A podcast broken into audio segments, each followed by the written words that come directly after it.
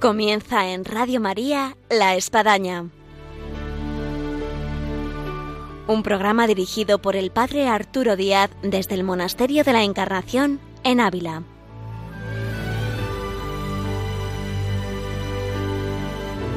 Hola, muy buenos días, bienvenidos a La Espadaña, les habla el Padre Arturo Díaz.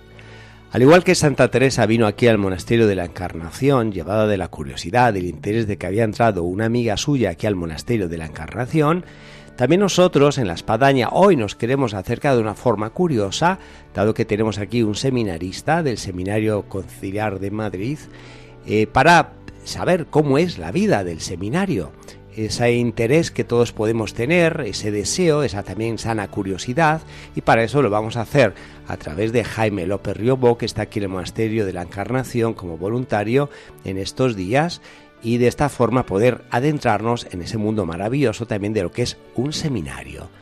También tendremos, como es habitual, nuestra vida y obras de Santa Teresa, y ahora comenzamos.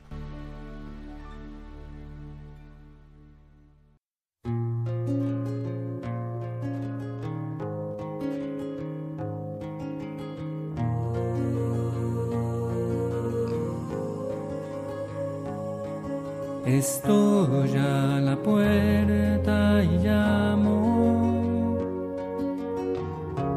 esperando a que me abras.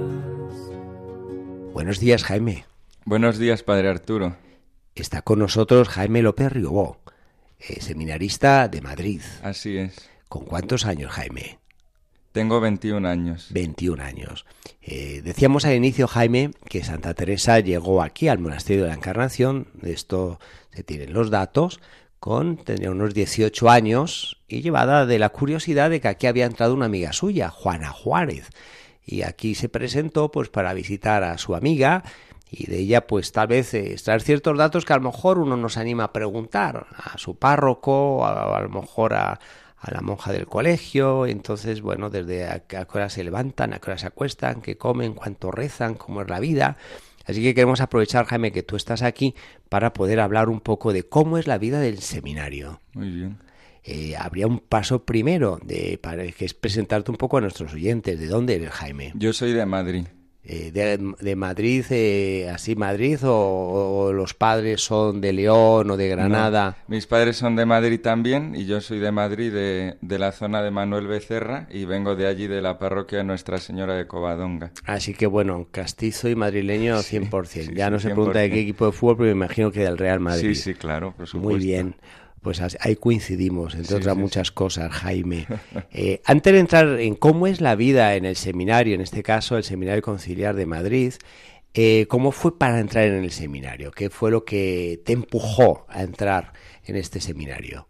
Pues por concretar un poco y no extenderme mucho, para mí eh, el momento crucial fue cuando yo a los 13 años me cambié al Colegio Arzobispal del Seminario Menor de Madrid, por una dificultad que había tenido en los estudios en el colegio anterior y fue allí en ese seminario menor en el que estudié durante cuatro años, los cuatro últimos años del colegio, donde yo pues eh, experimenté el amor de Dios, tuve un encuentro muy fuerte con Cristo a través de especialmente de, de los sacramentos y donde pues empecé a experimentar que Dios me podía estar llamando al sacerdocio y fue en esos años también, pues a través de, de, distintas catequesis, de actividades con el seminario menor y también del acompañamiento espiritual con, con otros sacerdotes, pues donde yo eh, seguí como sedimentando esa llamada que, que, el Señor me podía estar haciendo. Y luego al acabar el, el seminario menor, como todavía pues no tenía muy claro lo que hacer, hice un año sí. de carrera en, en la universidad y fue en ese año donde ya pues vi que el Señor me estaba pidiendo claramente dejarlo todo y entonces pues comencé el curso introductorio al seminario y ya después pues comencé el seminario. ¿En qué año comenzaste? Empecé en el 2016. Así que estás en tu tercer año. Eso es. Pasó ahora a cuarto curso. Podemos decir que tu vocación fue de esas vocaciones donde fue Dios llevando poco a poco, poco a poco y ya de repente uno se ve que tiene el pie dentro. Claro, fue muy poco a poco, pero al final pues eso lo que usted A veces son dice. muy bonitas también estas vocaciones, porque siempre estamos un poco eh, a la escucha y a la espera de esos testimonios así tremendos, Mm. donde bueno uno estaba Sí, sí. perdido, eh, perdió la fe, cayó en las drogas, Mm. eh, nunca iba a misa y bueno y hay gente que escucha eso y dice bueno pues yo no me siento muy identificado, yo mi conversión, ¿de dónde viene mi conversión? Bueno pues es bueno también ver las conversiones del poco a poco. Claro, sí, sí. Sí. Eh, Santa Teresa tiene una historia de la vocación también muy similar, ¿no? Mm. No es que ella, ella también fue llevada de, Dios en el poco a poco y cuando se quiso dar cuenta, pues estaba aquí de Carmelita en el monasterio de la Encarnación. Ahora, cu- ¿cuál fue tu impacto en el seminario? Ese primer día en el que uno llega con, con sus maletas y entra por la puerta y después esta es mi nueva casa.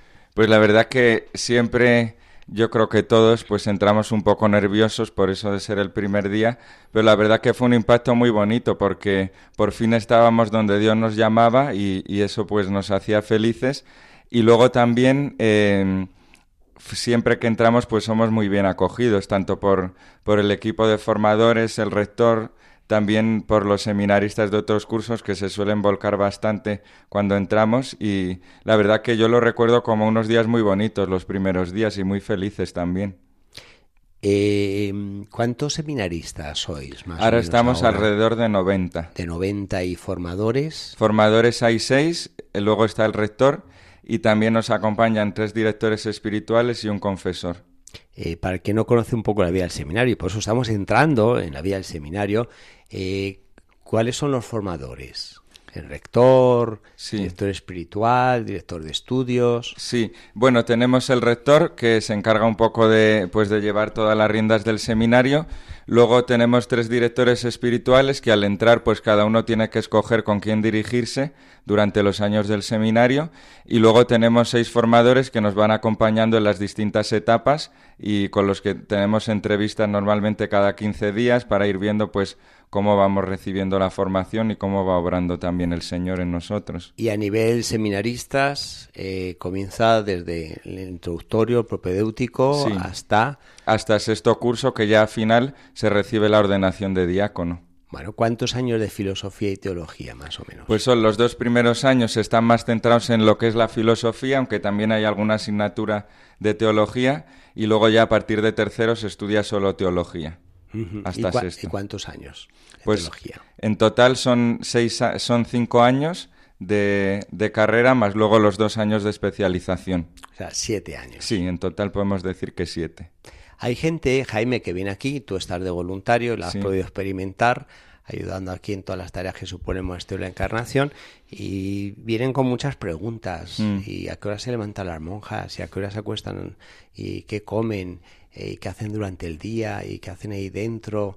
Eh, ¿Y en qué trabajan? Eh, tal vez si tuviésemos la oportunidad de abrir los micrófonos hoy de Radio María aquí en el programa de la Espadaña y la gente que te comenzara a preguntar, Mm. seguro que habría algún oyente que te va a preguntar esto. ¿Tú nos podrías decir más o menos cómo, cómo es el día a día en el seminario? Sí, pues mira, resumidamente nos levantamos cada uno pues según ve entre las seis, seis y media, siete menos cuarto para estar todos juntos a las siete y cuarto rezando laudes. Eh, después de siete y media, ocho y media tenemos lo que es una hora de oración personal y luego ya desayunamos y vamos a clase. Las clases ocupan la mayor La- la parte misa es en la tarde luego. en la tarde, sí. Las clases ocupan la mayor parte de la mañana, desde las 9 hasta las 2, y luego ya come- tenemos un rato de comer todos juntos y después un rato como de café, así más de, de distracción, cada uno con su curso, con su comunidad. Y luego ya pues la tarde es más dedicada al estudio, después pues cada uno si quiere rezar el rosario, etcétera. Y ya eh, a las 8 nos juntamos todos para celebrar la misa y rezar las vísperas. Luego a las 9 cenamos todos juntos otra vez. Y ya después de la cena, pues queda un poco de tiempo libre para hacer algo de deporte, para salir a pasear, para aprovechar también a, a hablar con otros seminaristas que a lo mejor durante el día pues no tenemos tanto tiempo de estar juntos. Y ya, pues por la noche nos vamos retirando para las 11 o así estar durmiendo. Y luego, por ejemplo, los jueves y los domingos rezamos las completas en comunidad. Ya, ya, ya. ¿Y los fines de semana eh, en, en qué eh, os ocupáis en el seminario? Los fines de semana, normalmente los sábados, es un día más dedicado al estudio, a la limpieza por la mañana también y, y a hacer vida de seminario. Y luego, como es el Día de la Virgen, pues siempre por la tarde rezamos juntos el rosario y, y aprovechamos para estar más así con ella. Y luego ya, pues los domingos eh, tenemos, estamos destinados en distintas parroquias donde vamos a servir y, y ya después ¿Qué de la parroquia te, te ha tocado en este Pues tiempo? ahora mismo estoy en, entre dos aguas porque acabo de terminar un año de, de voluntariado con las misioneras de la caridad de Santa Teresa de Calcuta y ahora si Dios quiere en septiembre me dirán a la parroquia a la que voy, o sea que todavía no lo sé. Ya, ya, ya. Bueno, pues ya, ya nos contarás. Sí, ya sí, nos sí, contarás, claro. ¿no? Sí, sí. Y, y, y anteriormente has estado en alguna otra parroquia ayudando Sí, algo? en primero estuve en la parroquia de San Ricardo, en el barrio de Argüelles, y después en segundo estuve en la parroquia San Fulgencio y San Bernardo, cerca de, del río Manzanares, del estado Vicente Calderón. Bueno, y en toda esta vida del seminario, eh, podríamos decir que qué son las cosas que tú, eh, ya que estás en tercer año, eh, más valoras. Pues lo que más valoro sobre todo es la vida de oración que, que podemos tener allí y el poder celebrar la misa diaria, ese es el mayor regalo. Y luego también valoro mucho la vida comunitaria, que es muy rica porque al ser tantos seminaristas, pues se puede convivir y se puede generar una fraternidad muy bonita. Y luego eh, el estudio de la teología. Yo creo que somos muy afortunados de poder hoy en día estudiar teología y de poder estudiarlo en San Damaso, que pues que es una maravilla, la verdad. Sí, sí. Te puedo hacer una pregunta a lo mejor un poco comprometida, más si Bueno. escucha este programa a lo mejor el director de estudios. ¿eh? Eh, ¿Cuál es la materia de teología que más te gusta? Pues ahora mismo la que más me ha gustado ha sido Cristología. ¿Y por qué?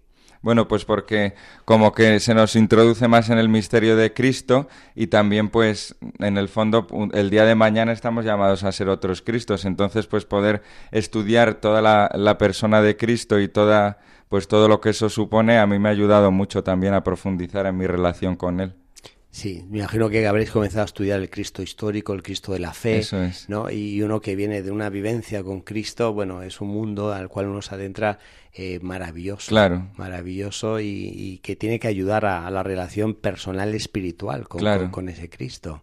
Sí, porque Cristo en el fondo es la persona con la que pues yo me he encontrado y que, y que me ha hecho experimentar su amor y que me ha llamado, entonces pues al ser lo que yo más amo, poder estudiar sobre él y profundizar pues es, es una gozada, es un regalazo. Y luego además, pues Jaime, uno siente eh, pues un gran hándicap en este caso de es que uno va a ser otro Cristo. Claro. Es la definición del sacerdocio, Claro. ¿no? Alter Christus, Sí. otro Cristo. Entonces no es simplemente un estudio, vamos a decir, un poco frío Sí. en la distancia, en la curiosidad, sino que dices que yo tengo que encarnar esto de manera muy especial Así la es. vocación que tengo.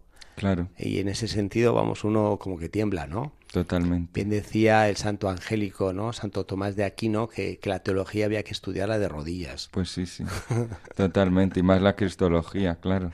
Eh, Ahí ya con los brazos en cruz. de rodillas con los brazos en cruz.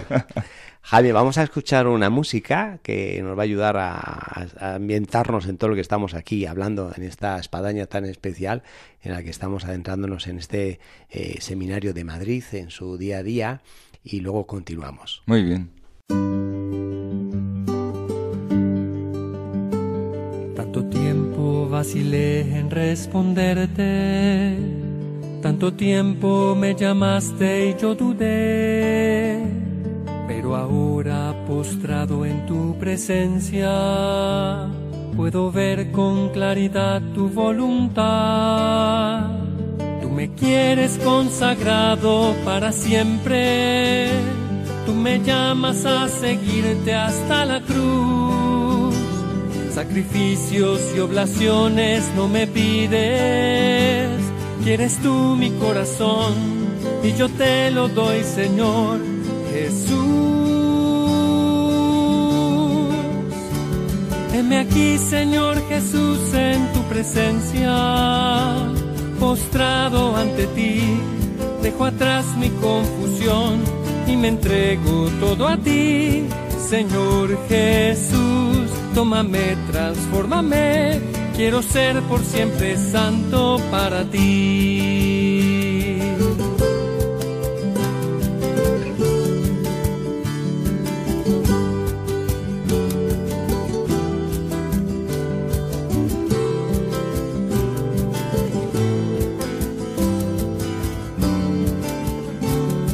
Me quieres consagrado para siempre. Tú me llamas a seguirte hasta la cruz. Sacrificios y oblaciones no me pides. Quieres tú mi corazón y yo te lo doy, Señor Jesús. Heme aquí, Señor Jesús, en tu presencia postrado ante ti, dejo atrás mi confusión y me entrego todo a ti, Señor Jesús. Tómame, transfórmame, quiero ser por siempre santo para ti. Heme aquí, Señor Jesús, en tu presencia, postrado ante ti, dejo atrás mi confusión y me entrego todo a ti, Señor Jesús. Tómame, transfórmame, quiero ser por siempre santo para ti.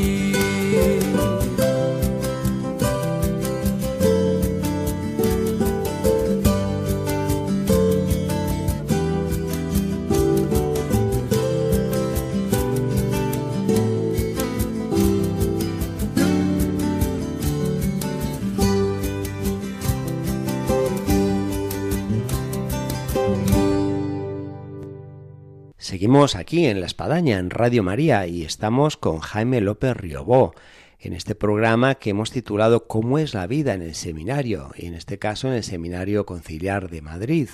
Y nos ha abierto las puertas de alguna forma, Jaime, nos hemos ya metido en el Seminario de Madrid hmm. y estamos pues descubriendo y maravillándonos de, lo que es la vida en el seminario. Eh, Jaime está en tercer año, como llegamos a decir, de seminario, tiene 21 años y algo pues clave de la vida del seminario Jaime es la vida espiritual, la vida litúrgica. Así es. Eh, ¿cómo, se vive en el seminario de Madrid eh, estas dos columnas fundamentales?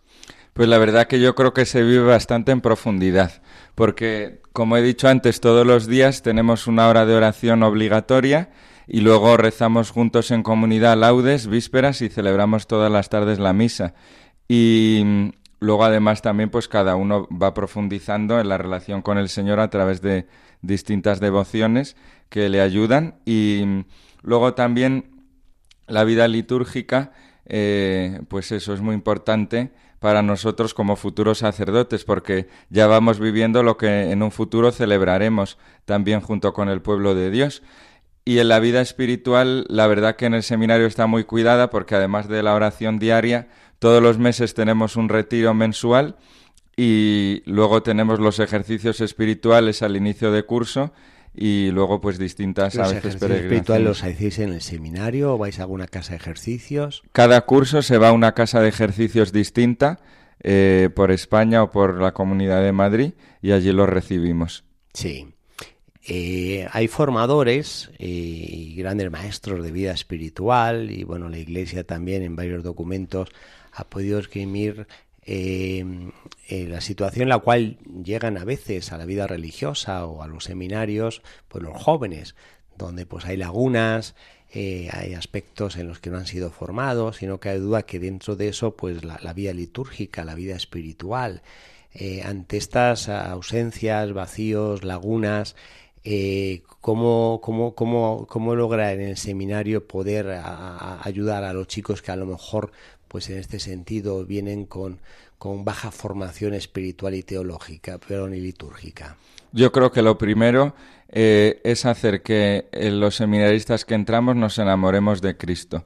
Y eso solo se consigue mediante el encuentro diario con Él, o sea, intentando provocar que el seminarista que entra pues pueda cada día enamorarse más de ese Cristo que le ha llamado a través de la oración y de la celebración de la Iglesia y por eso ahora pues en propedéutico se va a cuidar también tanto la vida espiritual, la formación espiritual, para que pues los seminaristas tengamos esa relación fuerte con Cristo. Sí, de tal forma que uno esté a tono para adentrarse en ese mundo maravilloso de lo que es la vida litúrgica y la vida espiritual. Eso es. Eh, siempre está la, pregunta, y yo recuerdo incluso de chico en el colegio, de, bueno, ¿qué, es lo que se estudia en el seminario? Eh, en este sentido, Eh, ¿qué, qué, qué podríamos decir a aquellos que tienen esta pregunta? Pues lo que he dicho antes un poco, fundamentalmente en primero y segundo se ve más lo que es la filosofía y pues en distintas cuestiones, historia de la filosofía, metafísica, fenomenología, filosofía de la naturaleza, como distintas ramas y aspectos de la filosofía. Y luego ya a partir de tercero nos centramos más en lo que es la teología, pues desde distintos puntos de vista, la cristología, la mariología, eh, también la Sagrada Escritura, Antiguo Testamento, Nuevo Testamento, eh, antropología teológica, la creación, el pecado, pues un poco una visión amplia de, de la teología católica y de la revelación también. Aquí hay gente que pregunta a las carmelitas. Yo recuerdo una vez en un locutorio, hermana, si ustedes hacen deporte, ¿eh? y, la hermana que estaba en el locutorio dice, yo, yo muchísimo, yo soy la tornera y todos los días debo de, vamos, de hacer como 3, 5 kilómetros, porque este monasterio es muy grande, entre que toca en el timbre, llega el torno, pasa el recado de la priora, vuelve a dar la respuesta al torno. Eh, la pregunta está también ahora a vosotros, eh, ¿hacer deporte en el seminario? Bueno, pues ha venido usted a preguntar a menos deportistas de todo el seminario. Pero bueno. para que te animes. sí, sí, o sea, en el seminario hay hay un tiempo de deporte establecido que son los miércoles por la noche y luego se puede pedir permiso para, para hacer otro, otros momentos de deporte. También tenemos un gimnasio donde pues se puede acudir a, hacer bicicleta o a hacer distintos ejercicios y luego pues a veces también salimos a montar en bicicleta con algún formador por Madrid y un poco así. Yo hace unos meses eh, fui a la ordenación diaconal en la Catedral de la Almudena con un gran amigo que, que, también viene mucho aquí por el Monasterio de la Encarnación y si está escuchando el programa le mandamos saludos. un saludo a Alejandro. Mateos, y fue muy emocionante la, la ceremonia. Yo mm, os miraba a vosotros y yo me preguntaba, bueno, ¿qué, qué, qué pueden sentir los seminaristas que van por atrás de estos que están siendo ordenados? La verdad que para nosotros es un impulso. Es un impulso muy grande ver que después de, tantos años, que a veces vamos un poco con la lengua afuera, pues eh, la ordenación llega, si Dios quiere llega y, recibimos esa gracia tan grande y tan inmerecida. Y, y, la verdad que eso para nosotros siempre es un momento como de, de, renovar las fuerzas, de renovar la alegría y el deseo de seguir caminando hacia adelante a esa meta que hemos aludido anteriormente de ser otro Cristo, de llegar a, identificarnos y poder actuar en nombre de Cristo. Mm. Eh, ¿Tú cómo te ves como, como sacerdote, Jaime? Bueno, pues la verdad que me veo eh, pues donde la iglesia me manda. Santa Teresa decía que la imaginación era la loca de la casa, así que bueno, deja un poco que entre esta locura. ¿Cómo te ves? ¿En qué parroquia? ¿Cómo te ves actuando como sacerdote, celebrando misa, dando la humilía, organizando peregrinaciones, retiros, atendiendo a personas enfermas, llevando grupo de jóvenes? Bueno, a decir verdad, eh, tampoco es algo muy distinto de lo que vivo hoy en día, porque al estar en parroquias en el seminario, pues ya vamos teniendo como distintas responsabilidades y nos van tocando pues eh, llevar comunión a enfermos, ayudar en misa, estar en catequesis, peregrinaciones, grupos. Entonces, pues me lo imagino como algo no muy distinto de lo que ya estoy viviendo. Y luego con respecto al lugar o las situaciones, pues eso pues donde la iglesia me mande, tampoco yo puedo imaginarlo ahora. Pero vamos, imagino que feliz, porque el Señor nos hace felices y, y además, pues en cuanto los sacerdotes se ordenan, siempre hay cruz, evidentemente, pero es una vida pues de mucha plenitud. Jaime, contigo hemos entrado dentro del Seminario de Madrid y mm. estamos viendo pues todas estas eh, vivencias y todas estas etapas de la vida del seminario. Eh, vamos a salirnos de la puerta para afuera. Y aquí nos encontramos con, en este caso, jóvenes que están fuera del seminario mm. y podemos también situarnos con Santa Teresa, que ella habla en el libro de las moradas, de que hay mucha gente que se queda alrededor del castillo, pero que, que, no entra dentro, no entra dentro para estos jóvenes que están fuera del seminario, están en la calle, están en la plaza y están en el botellón y están en la discoteca y están metidísimos en sus estudios eh, y, están merodeando de alguna forma también el seminario, eh, ¿tú qué les dirías para que, como Santa Teresa dice, entrar en el castillo? ¿Tú qué les dirías para entrar en el seminario? Pues diría que sobre todo que hagan silencio y que escuchen. que escuchen a Dios. A ver, atención, ¿no? Silencio, escucha y oración. Sí porque solo, solo si hacemos silencio podemos escuchar al otro y más al otro con mayúsculas. Entonces, pues sobre todo eso, hacer silencio y buscar momentos eh, pues para escuchar la voz de Dios que habla de verdad. Eh, pues hay que enfatizar esto, que habla de verdad, que habla de verdad. Eh, decíamos al inicio del programa, Jaime, que tú estás aquí eh, pasando un tiempo de voluntario en el Máster de Encarnación, que estás feliz de la vida, qué pena que los oyentes no te pueden ver, tu sonrisa, no, tu alegría en los ojos. y dentro de, de, este voluntariado en el que estás ayudando a tareas como pues es el museo, como es la atención a los peregrinos, como es la vida litúrgica de la iglesia, eh, las celebraciones, eh, los grupos, los sacerdotes que vienen. Eh, tu relación con el Carmelo tiene toda una historia. Sí, una historia ya bastante larga. Bueno, ¿la puedes contar un poco aquí a los oyentes? Sí, pues yo tengo una tía abuela que es carmelita descalza en el Carmelo de León, en España, y pues desde pequeño fui por allí y la verdad que me impresionó bastante tanto la vida de las carmelitas como la vida de mi tía y desde el momento en que fui pues eh, verdaderamente tuve una unión con ella pues muy especial. Yo recuerdo que ya desde pequeño yo le escribía cartas y ella pues siempre me respondía. Y luego pues también a través de la oración yo experimentaba que estaba especialmente unido a mi tía.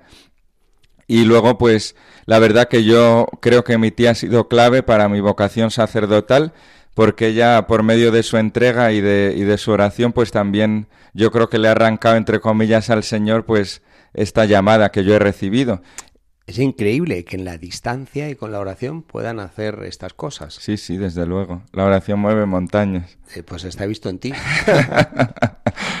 ¿Y tu relación aquí con el Monasterio de la Encarnación, Jaime? Pues yo, claro, al tener una tía carmelita descalza, pues quiero mucho al Carmelo y quiero mucho a Santa Teresa de Jesús y pues me acerqué a este Carmelo hace un tiempo y también a través de pues de hablar eh, con la priora en distintos momentos pues descubrí que también aquí se puede hacer esta experiencia de voluntariado y de, y de ayudar y entonces pues lo pedí y se, me ha concedido. ¿Y cómo te está resultando? Pues la verdad que es una experiencia preciosa, preciosa en todos los sentidos porque pues no solo el contacto con la gente y el poder acercarles a la figura de Santa Teresa y a este mundo del Carmelo, sino también pues poder ayudar en las distintas necesidades de, de, la comunidad, de la iglesia, pues eso es para mí es muy bonito. ¿Y qué te está aportando en, en tu correr hacia el sacerdocio? Pues la verdad que un impulso muy grande, un impulso muy grande hacia adelante. Sí. Pues Jaime, ha sido un gusto que nos hayas abierto las puertas del seminario de Madrid, hayamos podido recorrer de alguna forma pues de la capilla, eh, las aulas, los, comedores, hasta el gimnasio, eh, los jardines. Y hemos estado fuera también saludando a los que por ahí pasan y nos acaban de animar de entrar para que entren.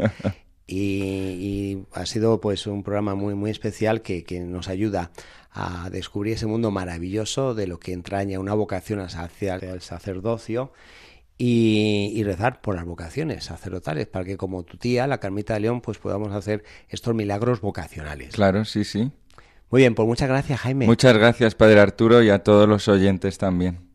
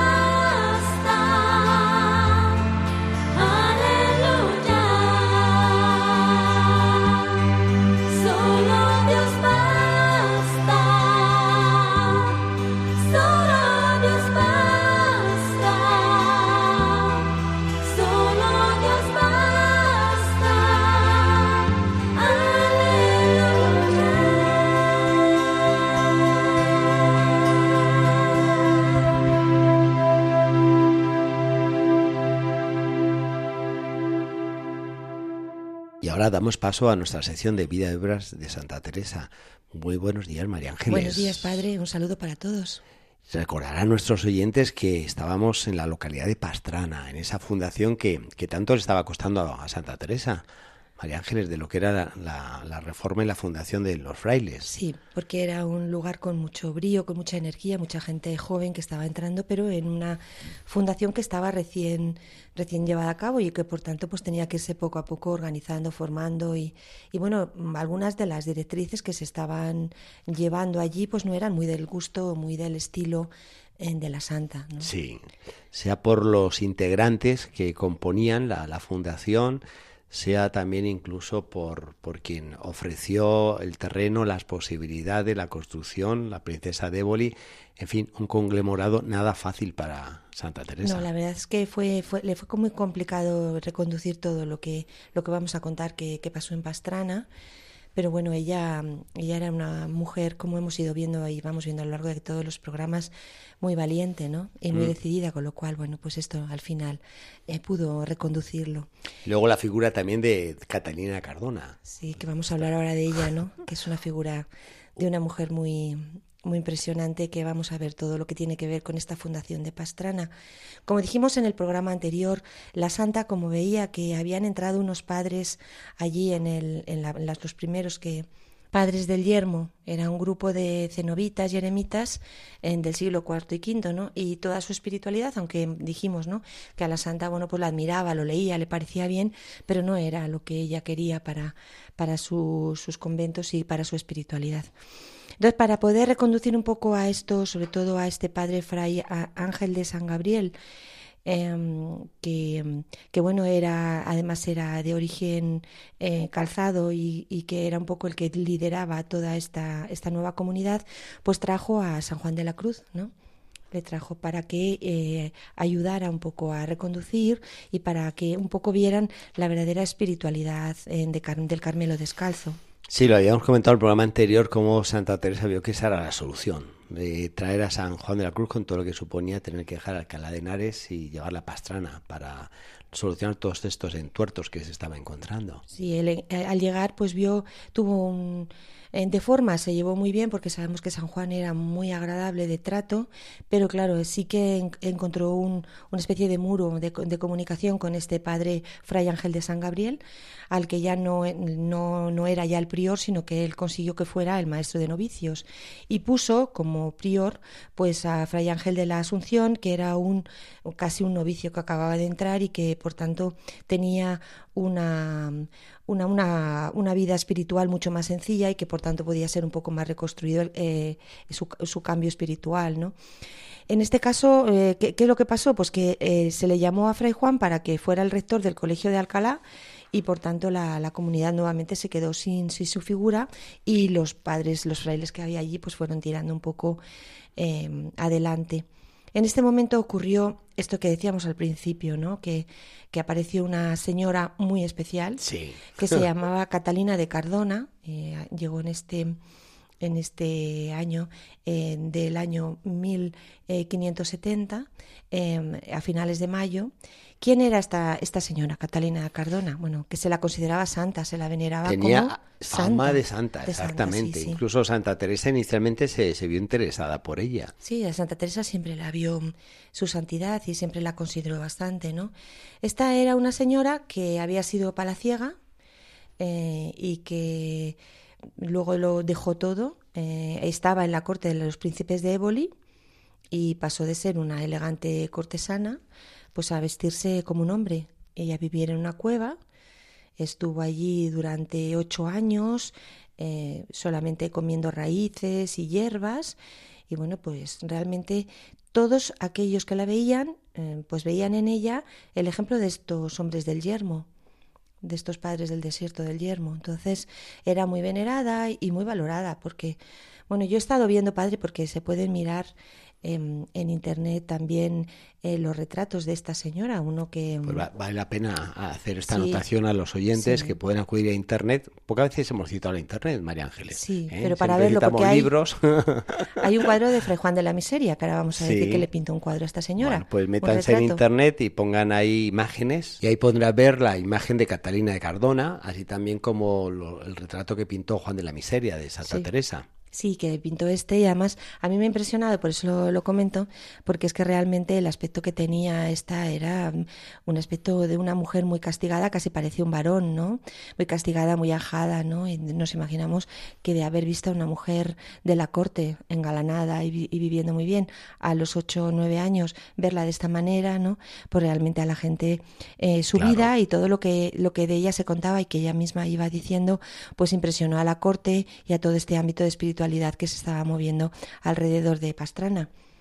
Tenemos em, algunos relatos de su vida, de sus éxtasis que tenía y de, y de cosas que se decían. Está, muy, está recogido en el libro Reforma de los Calzados. Allí, bueno, pues eh, como justamente es uno de los comienzos de, la fundación de los, de los descalzos, ¿no? Pues entonces se cuenta toda la vida de, este momento, ¿no? Lo que, lo que iba pasando. He recogido un texto que, bueno, a mí me ha parecido muy interesante, padre. Voy a leerlo y que va a sorprender.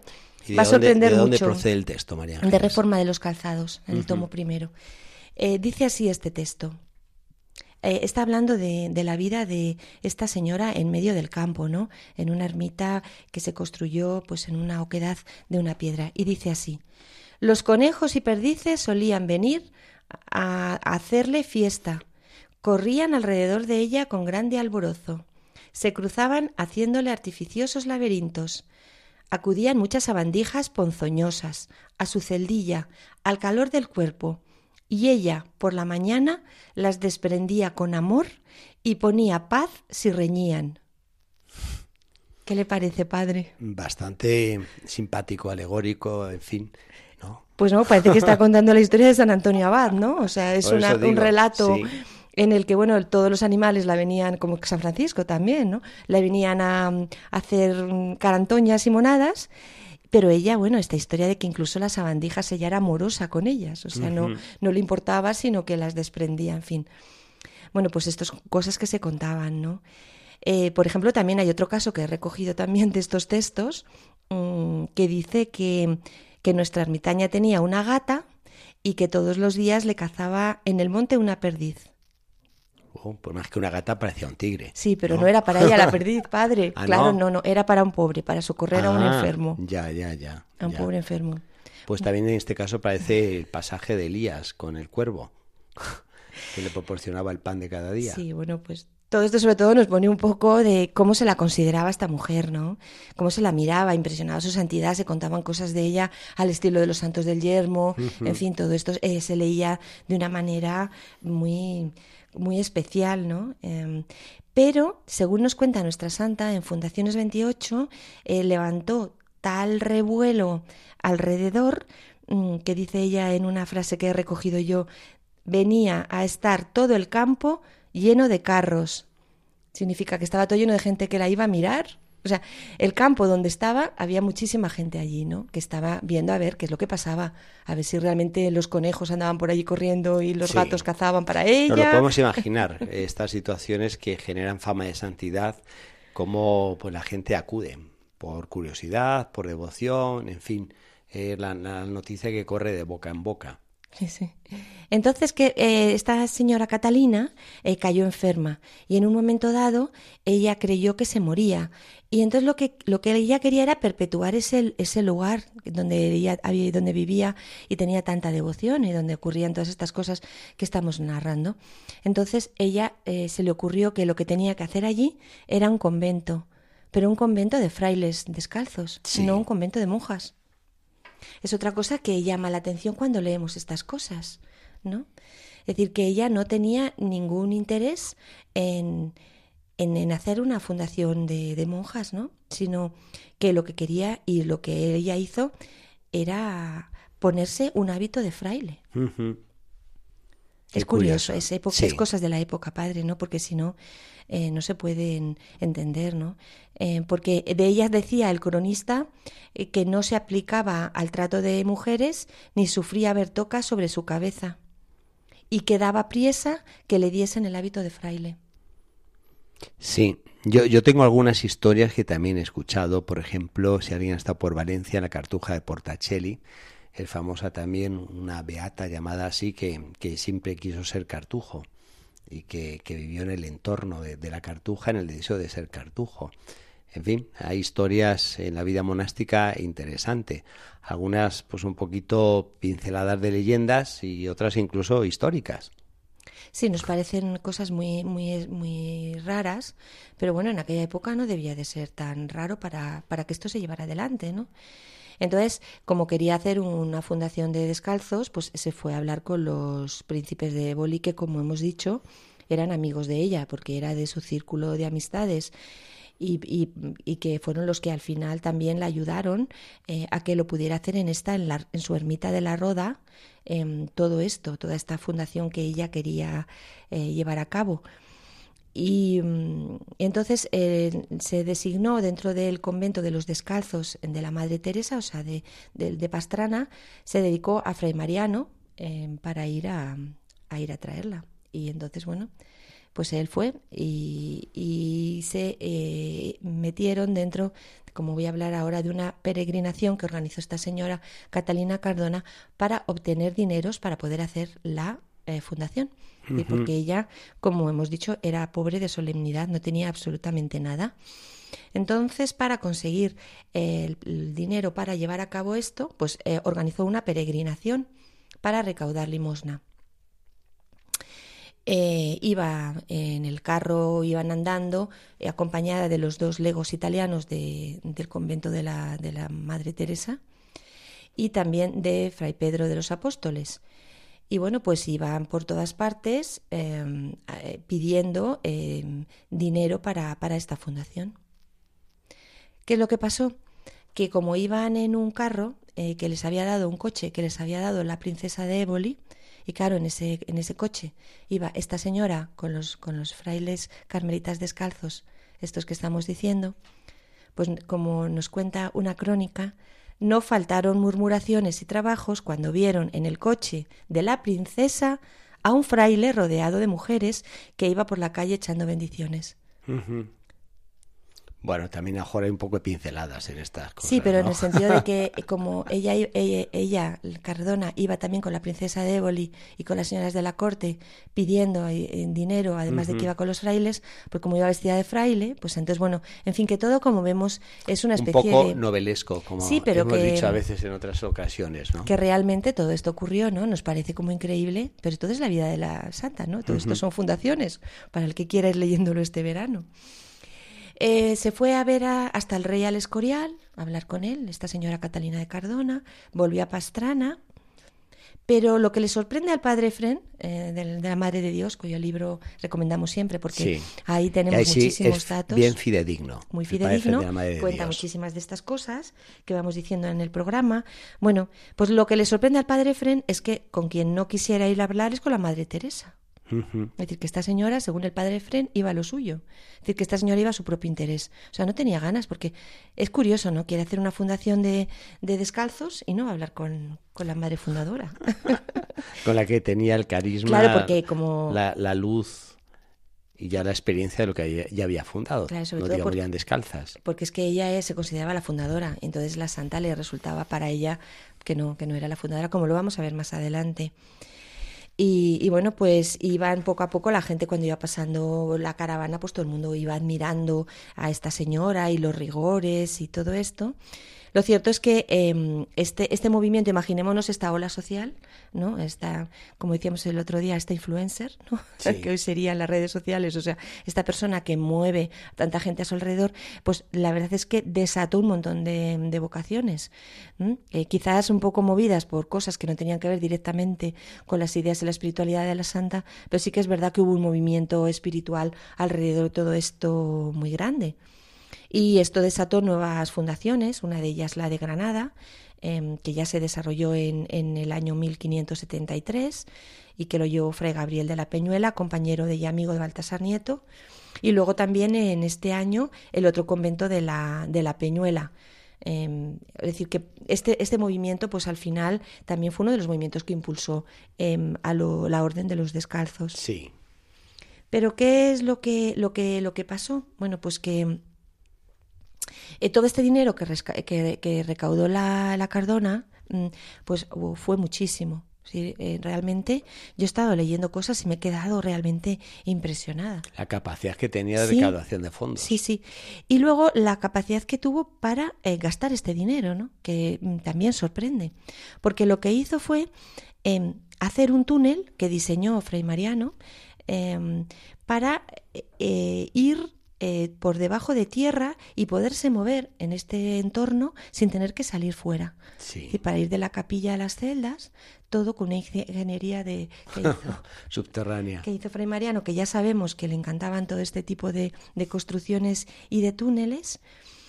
Y bueno, eh, nos lo voy a voy a leerlo, ¿no? Porque porque lo he recogido así en y dice en este texto que he recogido, ¿no? Dice, siguiendo su inclinación de minar montes, está hablando de Fray Mariano, y vivir debajo de tierra, hizo un pasadizo para que la madre Cardona pudiese ir, excusada de los fríos y calores, por debajo de la tierra, con claraboyas a techos para la luz.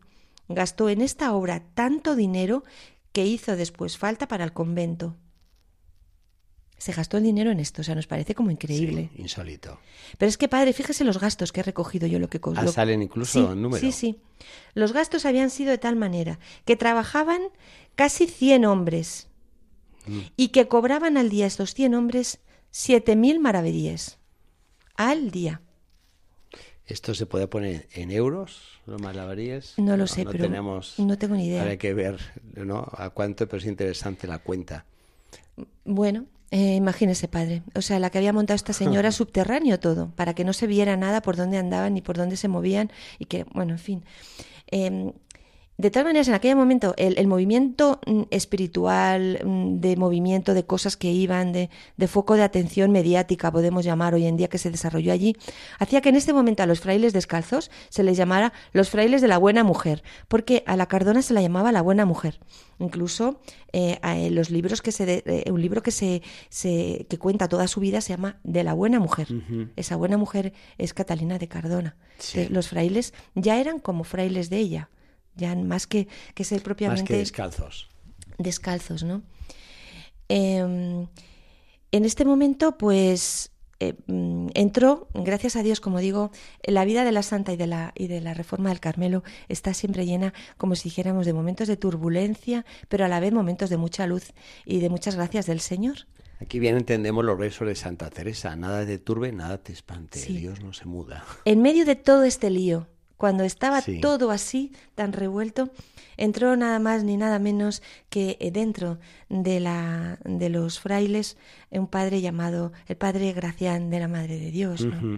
Es decir, entró en este caso el padre que más influencia iba a tener con la santa, su padre espiritual, su director espiritual, una persona que era joven en aquel momento, pero que era un hombre de un espíritu exquisito, de vastísima cultura y con altos eh, ideales, y que, bueno, pues se quedó realmente horrorizado de todo esto que estaba viendo. Me imagino.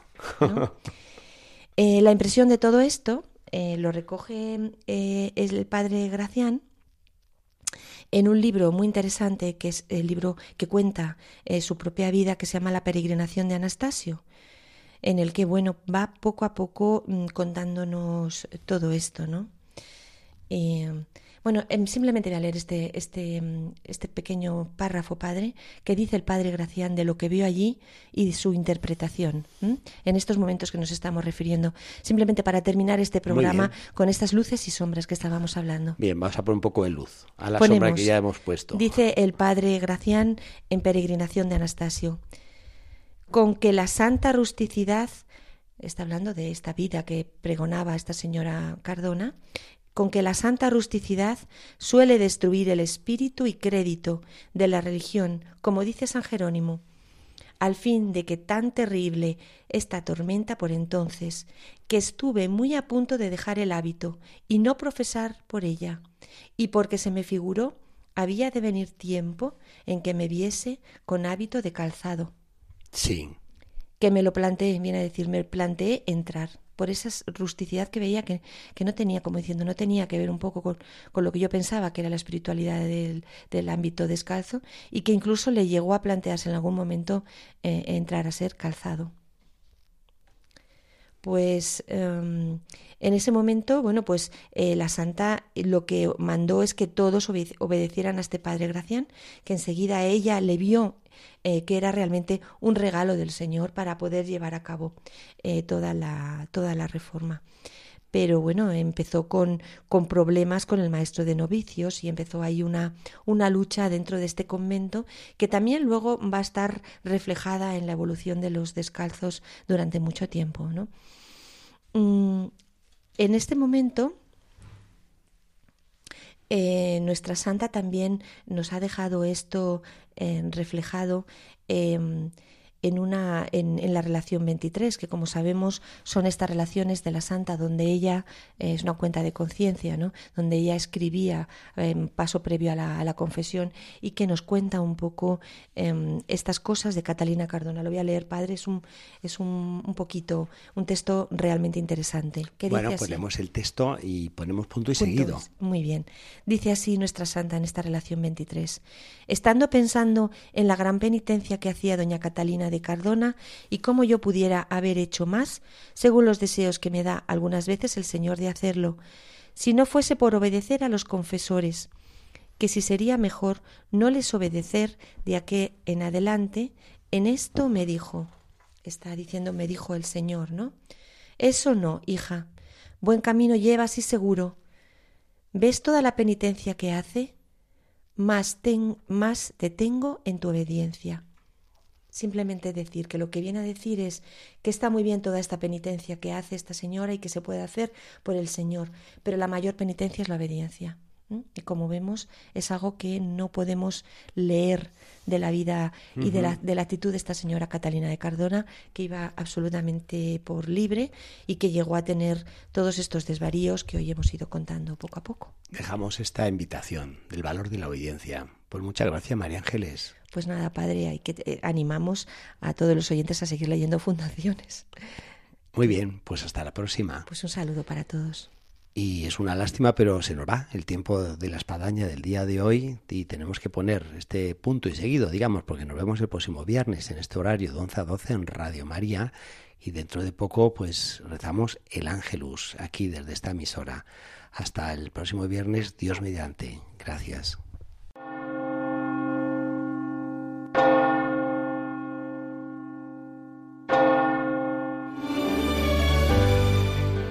Han escuchado en Radio María La Espadaña, un programa que dirige el Padre Arturo Díaz desde el Monasterio de la Encarnación en Ávila.